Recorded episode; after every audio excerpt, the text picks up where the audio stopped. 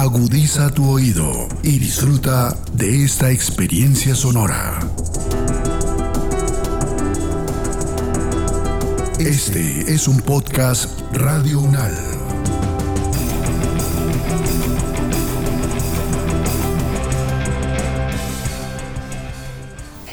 Pues, 202 de la calle 44 Alfa 2125 del apartamento 101.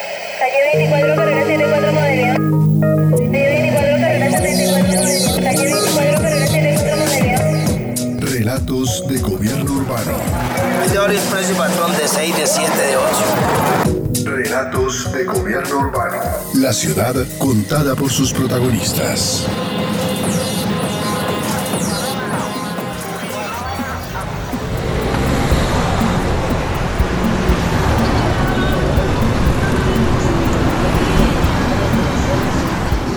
De acuerdo con ONU Habitat, el derecho a la ciudad es el derecho de todos los habitantes a habitar, utilizar, ocupar, producir, transformar, gobernar y disfrutar ciudades, pueblos y asentamientos urbanos justos, inclusivos, seguros, sostenibles y democráticos, definidos como bienes comunes para una vida digna. En el Objetivo de Desarrollo Sostenible número 11 de las Naciones Unidas quedó estipulado este derecho y su meta es lograr que las ciudades sean más inclusivas, seguras, resilientes y sostenibles. Por ello, el desarrollo urbano y los planes de ordenamiento territorial deberían ser leídos en clave de derecho a la ciudad.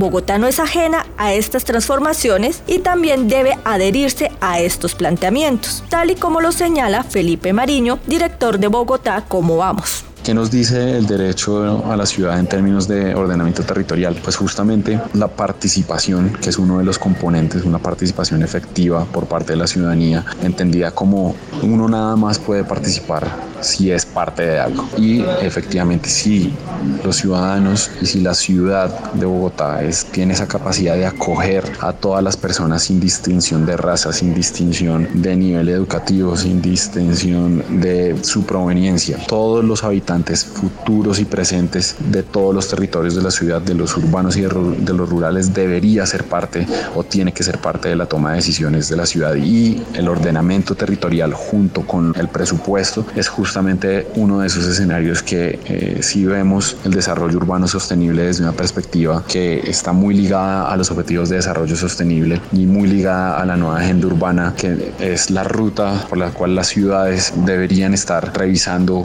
qué tanto van avanzando y que no, esas ideas de ciudad se consolidan en un concepto de derecho a la ciudad que sobre todo promueve la participación como un eje fundamental de una ciudad que se desarrolla sosteniblemente. Actualmente, las ciudades y las áreas metropolitanas son centros neurálgicos del crecimiento económico contribuyen aproximadamente con el 60% del Producto Interno Bruto Mundial. Sin embargo, también representan cerca del 70% de las emisiones de carbono mundiales y más del 60% del uso de recursos.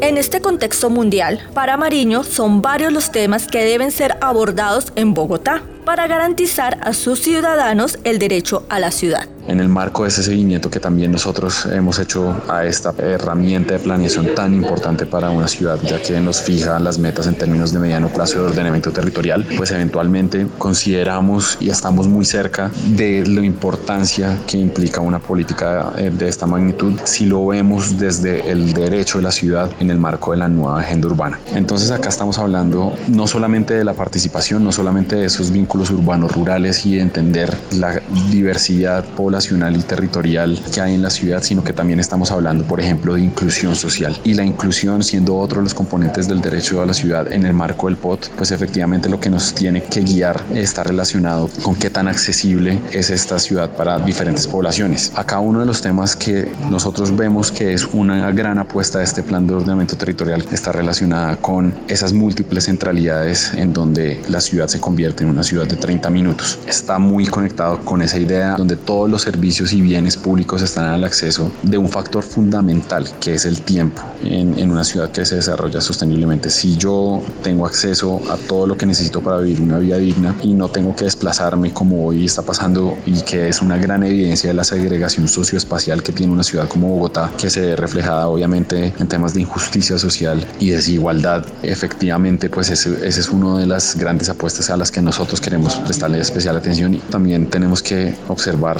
y ser críticos al modelo de ciudad, por lo menos en términos de hábitat y, y de acceso a la vivienda, que se está planteando no solamente en este pod, sino que se presenta en la realidad y en la actualidad de la ciudad. Acá estamos hablando entonces de qué tan accesibles son las viviendas de interés social y las viviendas de interés prioritario que están ubicadas muchas veces en lugares inaccesibles para las poblaciones que efectivamente la necesitan y acá empezamos a hablar posiblemente de, de una suerte de mercantilización de la vivienda. Justamente una de las funciones sociales, que es otro de los componentes del, del derecho a la ciudad, es tener una vivienda digna. Entonces, cuando los precios por metro cuadrado están inaccesibles para las personas que necesitan ese modelo de vivienda de interés social o de interés prioritario, entonces seguramente tenemos un reto muy importante que superar alrededor de una ciudad que crece y una ciudad que representa ese horizonte de desarrollo urbano sostenible dado por el derecho a la ciudad.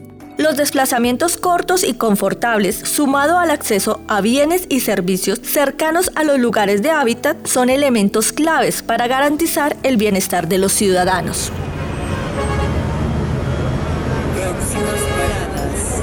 Flores y calle 72.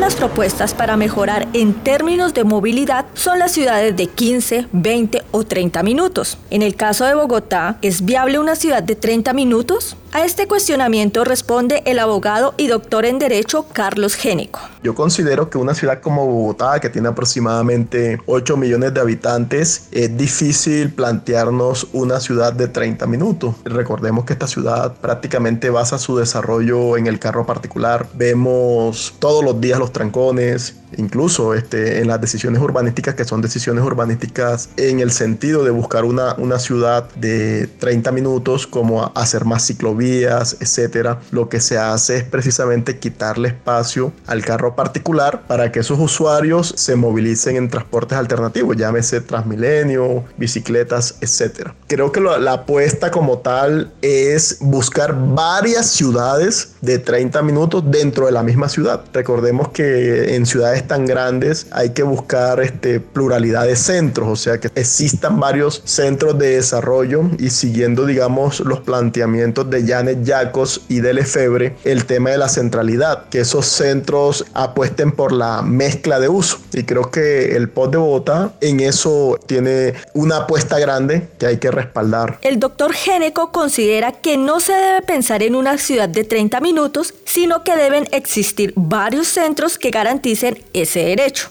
La expansión urbana y una única centralidad han traído problemas de segregación social reflejados en la mancha urbana y el crecimiento poblacional en la periferia. Este POD trata de apostarle a la, a la, densidad como tal, a renovar áreas urbanas, pero se corre el riesgo de gentrificar población nativa que se encuentra en, en sectores deteriorados, sectores pobres, que incluso son céntricos. Eh, ya vemos lo que está sucediendo por lo menos en el centro de Bogotá, lo que ocurrió en el Cartucho, posteriormente en el Bronx y ahora está ocurriendo en el barrio San Bernardo, es decir, a pocas cuadras, en uno de los sectores más importantes de Bogotá, prácticamente a dos cuadras de la presidencia de la República se están dando poderosos procesos de gentrificación y muchas quejas de la población nativa que allá habita porque bueno, se, está gentrificando la gente. Una persona que es expulsada de ahí pues no tiene cómo comprar una vivienda en el mismo sector, ¿ya? Entonces precisamente terminan expulsados a, a sectores en muchos más lejanos, generalmente en las periferias donde pueden comprar de pronto una vivienda mucho más barata, pero eso implica por lo menos la ruptura de sus de su vida cotidiana, de sus lazos familiares, del círculo de vecinos, etcétera. Entonces es una forma también de, de, victimizar, es prácticamente un desplazamiento forzado dentro de la ciudad. Entonces eso es como complejo en ese aspecto. Y bueno, las periferias también se están gentrificando. Mira lo que está pasando con Madelena en estos momentos en, en Ciudad Bolívar. Grandes urbanizaciones, proyectos inmobiliarios súper costosos que primero segregan y después gentrifican. Ojalá el POT resuelva esto.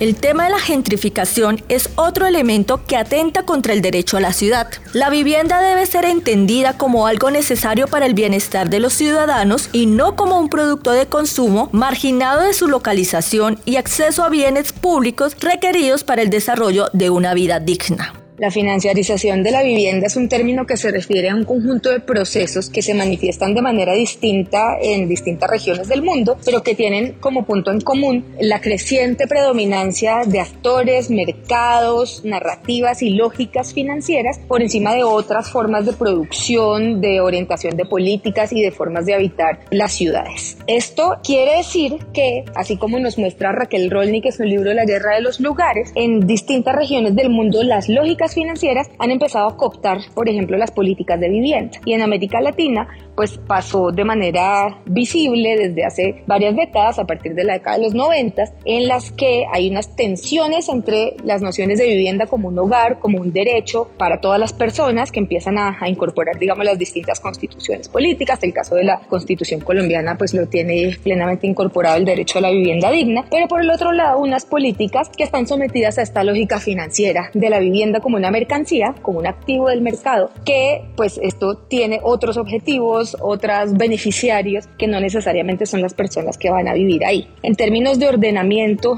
territorial para ciudades como Bogotá, esto implica que desde el ordenamiento tendrían que tomarse ciertas decisiones para revertir un poco las consecuencias espaciales de esta lógica de financiarización de la vivienda, que en ciudades como Bogotá y como las demás ciudades colombianas ha sido pues un crecimiento de la urbanización periférica, digamos refiriéndonos a la vivienda de interés social, una exclusión de las personas de menores ingresos de las zonas con mejores localizaciones en la ciudad y unas barreras de acceso a una vivienda adecuada, barreras desde la política, desde el mercado. Entonces, un plan de ordenamiento territorial tendría que diseñar mecanismos para revertir estas barreras, por ejemplo, para proteger a moradores originales en áreas de renovación urbana o diseñar mecanismos de alternativas de acceso a la vivienda que consideren un abanico más grande que solamente el acceso a una vivienda nueva por medio de un crédito hipotecario, que es el principal mecanismo que se plantea la política de vivienda hoy. Entonces, en resumen, es poner la vivienda y el derecho a la vivienda y la vivienda adecuada otra vez en el centro de la política y no necesariamente pensar solo en cómo resolvemos el déficit cuantitativo. La profesora Adriana Hurtado del Centro Interdisciplinario de Estudios sobre el Desarrollo de la Universidad de los Andes, CIDER, en la línea de planificación, gobernanza y desarrollo territorial, resalta la importancia y necesidad de contar con viviendas dignas. El tema no solo debe abordarse desde el punto de vista de las relaciones de mercado, sino también desde la necesidad de desarrollar actividades de planificación territorial correctamente orientadas desde el sector público. José David Riveros Namen, subsecretario de Gestión Local de la Secretaría Distrital de Gobierno, explica cómo desde la Administración de Bogotá se plantea un nuevo ordenamiento territorial que garantice el derecho a la ciudad. Vale la pena analizar cómo se debe vivir el derecho a la ciudad en una ciudad tan grande como Bogotá. Y ahí hay tres escenarios, una escala regional, una escala distrital y una escala local. Desde el punto de vista regional, uno de cada cuatro colombianos vive en Bogotá región, pero desde el punto de vista local hay que pensarse si esa división local que hoy tiene Bogotá de hace unos 30 años está acorde con los hábitos del siglo XXI. Unos hábitos que exigen de la ciudadanía y la ciudadanía exige una mejor movilidad, una movilidad más sostenible, una recuperación del medio ambiente, una manera de llevar el reciclaje y el manejo de los residuos de manera eficiente. Esos servicios son los servicios que hoy la ciudadanía del siglo XXI exige y que la administración local tiene que estar acorde con ellas. Nosotros en este momento en Bogotá pues tenemos 20 localidades, 20 localidades que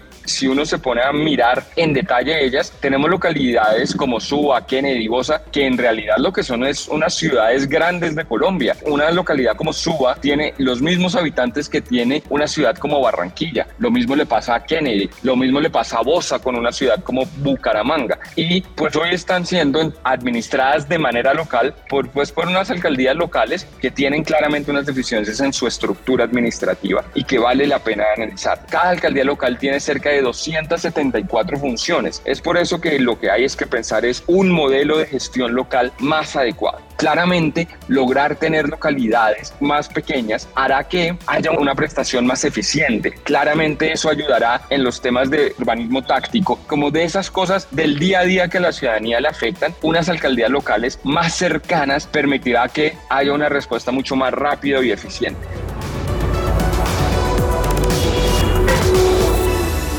Naciones Unidas asegura que la rápida urbanización mundial ha dado como resultado un número creciente de habitantes en barrios pobres, infraestructuras y servicios inadecuados y sobrecargados, situación que empeora la contaminación del aire y el crecimiento urbano incontrolado.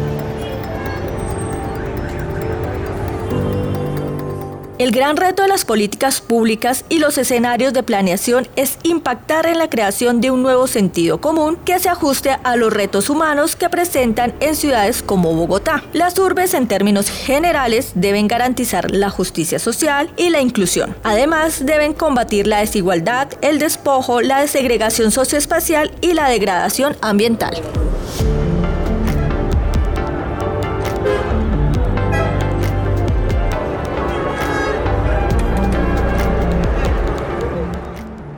Este podcast contó con la dirección de Diego Peña Porras, profesor del Instituto de Estudios Urbanos de la Universidad Nacional de Colombia, con la colaboración temática de Erika Huartos, coordinadora de Gobernanza y Participación de Bogotá ¿Cómo vamos? con la investigación temática y periodística de Claudia Sánchez y Milton Medina, locución de Claudia Sánchez y la producción sonora de Edgar Huasca.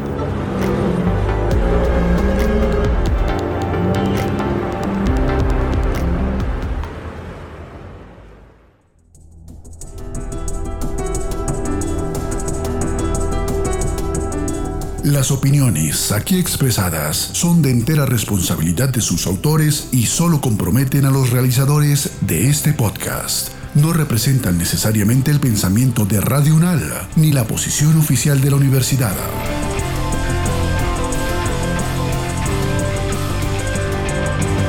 Este y otros podcasts en nuestro sitio web podcastradio.unal.edu.co. Síguenos en nuestras redes sociales. Nos encuentras como Podcast Radio UNAL, Universidad Nacional de Colombia, Proyecto Cultural, Científico y Colectivo de Nación.